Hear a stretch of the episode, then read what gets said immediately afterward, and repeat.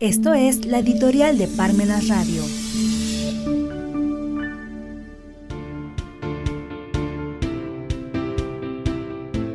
Ganarse la vida en tiempos de la 4T. Entre buenos y malos, ¿por qué siempre ganan los malos? Está la clase media asfixiada por las deudas y paralizada por el pánico y el pánico crea a sus hijos. Pánico de vivir, pánico de caer, pánico de perder el trabajo.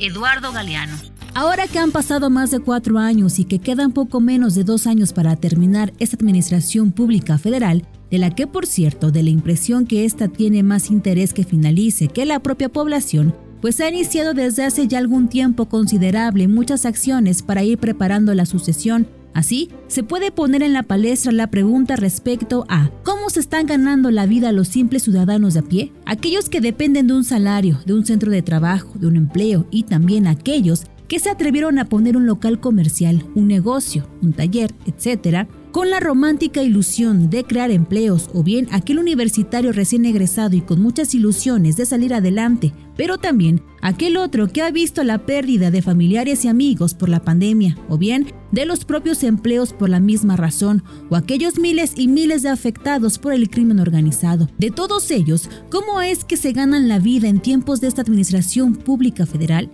Desde luego que para una respuesta válida, no debe perderse de vista que vivimos en tiempos muy diferentes a los que se tenían hace 30 o 40 años. Los momentos de las generaciones anteriores no son los mismos que los actuales. En general, el mundo ha cambiado, pero particularmente en algunos países nos vemos más afectados que otros por los sucesos que se presentan. Como cita al respecto de esta nueva realidad mundial el profesor polaco Sigmund Bauman, la elección de una carrera laboral coherente y bien estructurada ya no está abierta para todos. Hoy, los empleos permanentes, seguros y garantizados son la excepción. Los oficios de antaño, de por vida, hasta hereditarios, quedaron confinados a unas pocas industrias y profesiones antiguas y están en rápida disminución. Efectivamente, las cosas han cambiado, pero también no ha sido generalizado para todo el mundo. Los gobiernos de muchos países han realizado muchas medidas para tratar de mantener la cosa de la mejor forma posible. Y no nos referimos al problema de la pandemia, sino en general de los sucesos que se han presentado con la industria de la tecnología, la biotecnología, la monopolización de muchas actividades económicas, entre otros sucesos.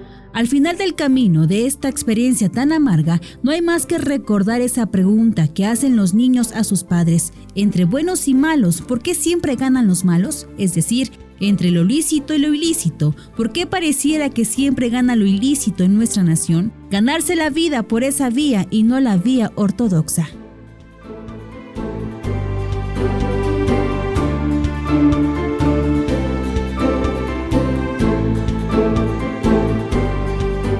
Los tiempos nos impiden leer, pero no nos impiden escuchar.